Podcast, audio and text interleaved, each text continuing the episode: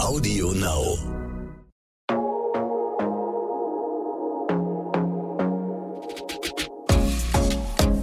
Glossip, der Gala Beauty Podcast.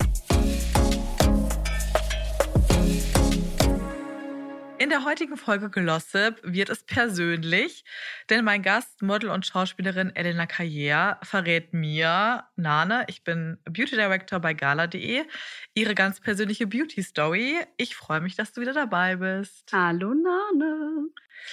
Du zeigst dich ja auf Instagram und auch jetzt zum Beispiel vom Make-up her relativ natürlich. Was ist denn so dein Beauty-Geheimnis? Weniger ist mehr. Das klingt so abgedroschen, aber es ist halt einfach die einzige Wahrheit, die ich so kenne für meine Haut. Ich habe es immer schon, auch in der Schulzeit schon nicht verstanden, warum die Mädels sich auch schon mit 14 teilweise so zugekleistert haben. Und äh, mittlerweile natürlich, wenn man das reflektiert, hat es was mit Unsicherheit zu tun und vielleicht so ein bisschen auffällig sein wollen. Aber mir war immer der Gedanke, wenn ich mich so doll schminke jeden Tag in der Schule, sagen wir mal diese Schulkindermentalität, und dann einmal es vergesse, weil ich zu spät komme oder irgendwas, dann denken ja alle Leute, ich bin krank. Also wirklich so, oh, was ist denn mit dir ich los? die Erfahrung leider gemacht. dann weißt du, wovon ich spreche. Aber umgekehrt ist es halt ganz geil, weil ich habe mich nie geschminkt in der Schule oder was weiß ich. Höchstens mal eine Mascara oder ein bisschen Concealer, wenn man mal einen Pickel hatte. Und dann, wenn man dann mal irgendwie sich abends getroffen hat oder irgendwie eine Aufführung hatte in der Schule und sich dann wirklich ein bisschen geschminkt hat, dann waren alle so, oh, okay, ganz süß aus heute. Ja, es war eine bessere Taktik, als ich verfolgt habe. ich habe mich tatsächlich immer so mit 14 habe ich auch angefangen. Natürlich blauer Lidschatten war ja damals Natürlich, in. na klar. Und meine Mutter fand es auch nicht gut, dass ich halt angefangen habe, mich zu schminken, obwohl sie selber schon auch immer sich gerne und viel geschminkt hat. Und dann habe ich mir immer den blauen Lidschatten da auf dem Schulklo drauf gemacht. Mm, schön versteckt. Genau, dann kam man natürlich nach Hause, war so auch verwundert, wie sieht die denn wieder aus? Ähm, aber ja, wenn man sich da mal nicht geschminkt hat, ein bisschen spät dran, weil das Schulklo eben keine Option mehr war, dann, oh, geht's dir heute nicht gut? Ja, das hm. ist schon, aber man lernt ja auch, wie du schon sagst, man, man nimmt das ja auch von den Eltern dann an, ne? Meine Mama war auch nicht begeistert, aber äh, sie musste dann auch irgendwann selber zugeben, dass sie diejenige ist, dass wenn wir abends uns abschminken vom Spiegel immer die ist, die sagt, oh ja, meine Augenringe und so diese Unsicherheit, mhm. die sie mhm. selber in sich trägt, total auf mich abgefärbt hat. Das hat sie natürlich nicht extra gemacht so und das weiß sie auch mittlerweile, aber das sind halt so Dinge, die bleiben halt in so einem Kind drin und deswegen kam bei mir halt auch mit 13 der rosa Lidschatten. Ja, schön, auch, auch eine gute Alternative. Nicht schön, wirklich nicht schön. Bei deinen Jobs als Model vor allem wirst du aber natürlich schon viel geschminkt. Was tust du denn, damit du deine Haut danach schön pflegst? Es ist ja tatsächlich so, dass viele, glaube ich, in meiner Branche auch bestätigen werden, dass umso öfter man geschminkt wird für einen Job, umso seltener schminkt man sich im Privaten, weil man halt einfach der Haut diese Atmungszeit und Reaktivierung und Regenerierung schenken möchte, ähm, damit man dann halt auch beim nächsten Job gut aussieht oder halt nicht total zugekleistert äh, sich vorkommt. Und es ist ja auch einfach so, dass bei einem Job wird man exponentiell viel geschminkt. Also das ist ja nicht mal so dieses, Leute, ich habe okay Haut, wir müssen jetzt nicht alles, nee, es muss alles zugemacht werden, weil das muss ja auch alles eben sein und wir sollen ja alle perfekt aussehen da draußen in den Magazinen. Das ist natürlich auch alles ein bisschen Quatsch. Aber da kann man halt, wenn man als reines Model irgendwo arbeitet, nicht mitreden. Als Influencer geht das noch, kann man so ein bisschen sagen, ja, ich mag nicht so doll und nicht so viel bei einem Event oder sowas, aber das ist ja nicht das, was gedruckt wird im Zweifel. Ähm, aber es ändert sich langsam auch zum Glück. Ich ähm, muss sagen, ich schminke mich immer direkt schon beim Job ab. Es gab wenige Male, wo ich danach irgendwie ein Dinner oder sowas hatte, wo man sich denkt, ja, okay, ich bin ja so schön geschminkt. Weil ich halt, ich mag das nicht. Ich mag auch nicht, wenn meine Freunde mich so sehen oder wenn es einfach so, weil es halt für mich wie eine Maske sich anfühlt. Ähm, was nicht bedeutet, dass es für jeden so sein muss, aber mir hat das irgendwie nie so, nie so, mich nie so ange, angelacht, sagt man, glaube ich. Ähm, und deswegen immer schön direkt abschminken danach und dann auch meistens am Set haben die ja dann auch so Feuchtigkeitscremes, die ich mir dann auch direkt draufballer. Abends dann schön irgendwie nochmal eine Feuchtigkeitsmaske und dann ist eigentlich alles wieder gut. Das heißt, in deinem Alltag ist in deiner Beauty-Routine jetzt Make-up nicht so eine, spielt nicht so eine große Rolle. Was machst du sonst? Also wenn du morgens aufstehst, wie siehst du deine Beauty-Routine aus? Ja, also je nachdem, wie doll ich mich gerade gehen lasse, weil man nicht zu tun hat äh, irgendwie lange und deswegen nicht so viel gearbeitet hat. Ähm, aber also sagen wir mal jetzt gerade im Winter, muss ich sagen, bin ich fokussierter darauf, weil ich halt auch weiß, okay, es ist ich habe sehr wenig Sonne, es ist trocken draußen. Ich finde irgendwie im Winter trinkt man auch weniger. So, ne? Man vergisst es halt, gerade frisches Wasser ist so irgendwie eher kalt. Tee habe ich manchmal keinen Bock drauf, mir den zu machen. Ähm, also generell ist die Haut, also für mich immer ein bisschen schlechter im Winter. Ja, Heizungsluft. Genau, genau. Heizungsluft, zusammen, ja. genau. Und das, äh, ja, zum Glück ist ja hier bei uns im Sommer die äh, AC-Situation nicht so schlimm wie in Amerika. Aber genau, deswegen Heizungsluft und sowas alles, es kommt alles zusammen. Und da bin ich tatsächlich eher ein bisschen drauf abhacht, dass ich zum Beispiel morgens natürlich erstmal Gesicht reinigen, um halt alles, was über die, Hau über die Nacht rausgeschwitzt oder expellt wurde, sozusagen einmal abzureinigen. Ähm, dann, ja, also ich mache dann eigentlich meistens nur eine dicke Feuchtigkeitscreme irgendwie rauf, gerade tagsüber, wenn ich irgendwie dann rausgehe, die halt vor Kälte ein bisschen schützt und auch gerne ein bisschen fettiger.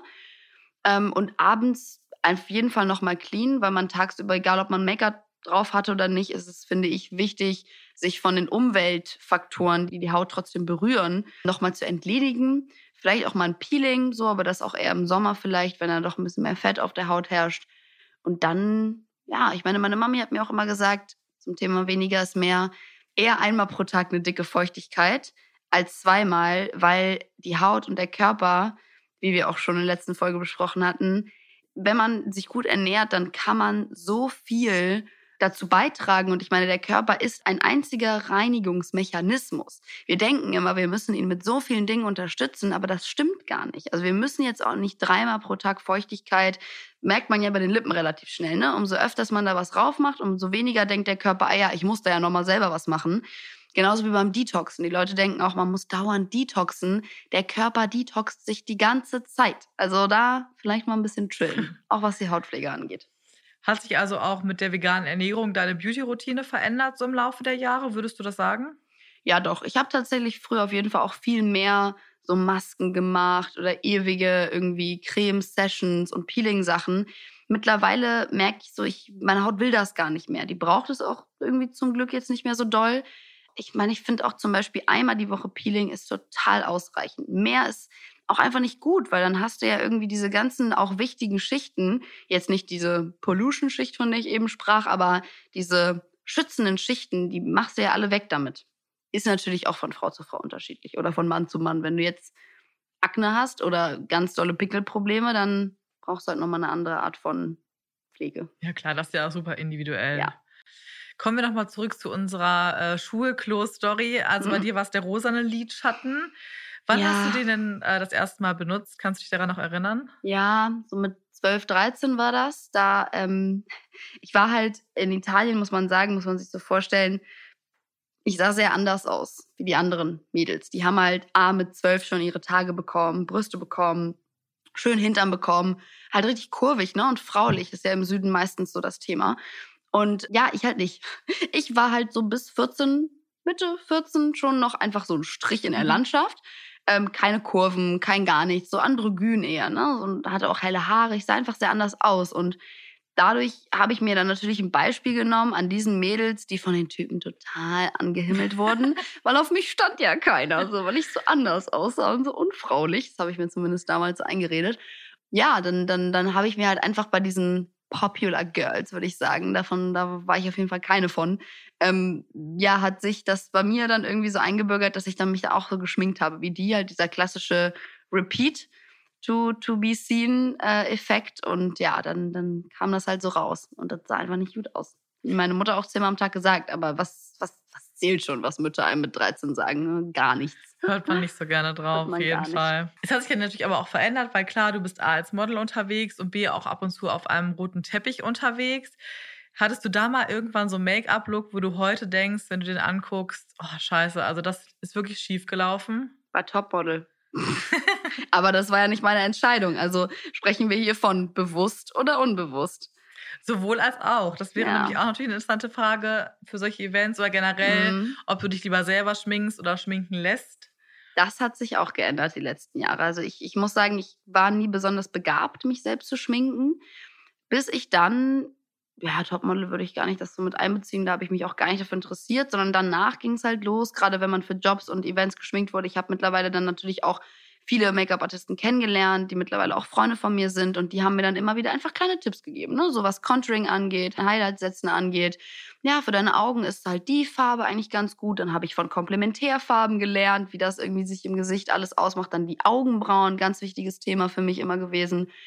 Und ja, dann ähm, sind mir ein paar Dinge aufgefallen und dann habe ich plötzlich gemerkt, dass bei gewissen Events, wo mich dann äh, Make-up-Artisten davor geschminkt haben, fand ich es einfach nicht schön. Ich fand es schon währenddessen nicht schön. Ich habe dann auch, sorry to anyone who hears, aber es war natürlich nicht bei allen so, aber oftmals mich danach noch mal so ein bisschen mhm. nach oder abgeschminkt, weil es mir meistens zu viel war. Und ich habe das dann auch gesehen auf den Fotos danach und ich dachte so, nee, also wenn ich selber gemacht hätte, hätte ich nicht besser, aber ich hätte einfach weniger gemacht. Und ich finde, umso weniger man macht, umso weniger kann man falsch machen im Endeffekt, wenn man sich ganz okay mit sich fühlt, also ganz wohl mit sich fühlt.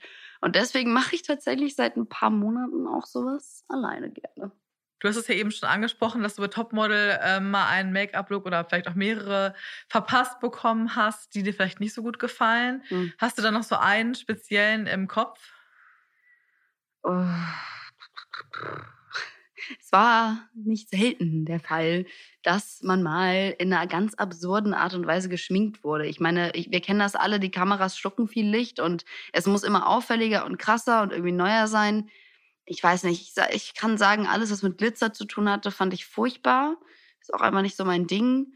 Ähm, alles, was sich auch so als nicht ästhetisch, sondern nur auffällig ne, so entpuppt hat. Ich, ich glaube, es gibt ein Foto, wo ich drunter drüber hänge. Das war auf diesen, ich weiß gar nicht, ob man sich da noch so dran erinnern kann. Es gab halt ein Foto in der Presse da, damals von, wo halt eine ganze witziger Wortwitz daraus gemacht wurde. Hier hängt die Karriere mit K, aber, ne? Weil Kreativ. Karriere mein Nachname, ja, das war ein Dauerwitz damals, Dauerbrenner in dem Jahr konnte man auch irgendwann nicht mehr drüber lachen, aber das war noch ganz funny.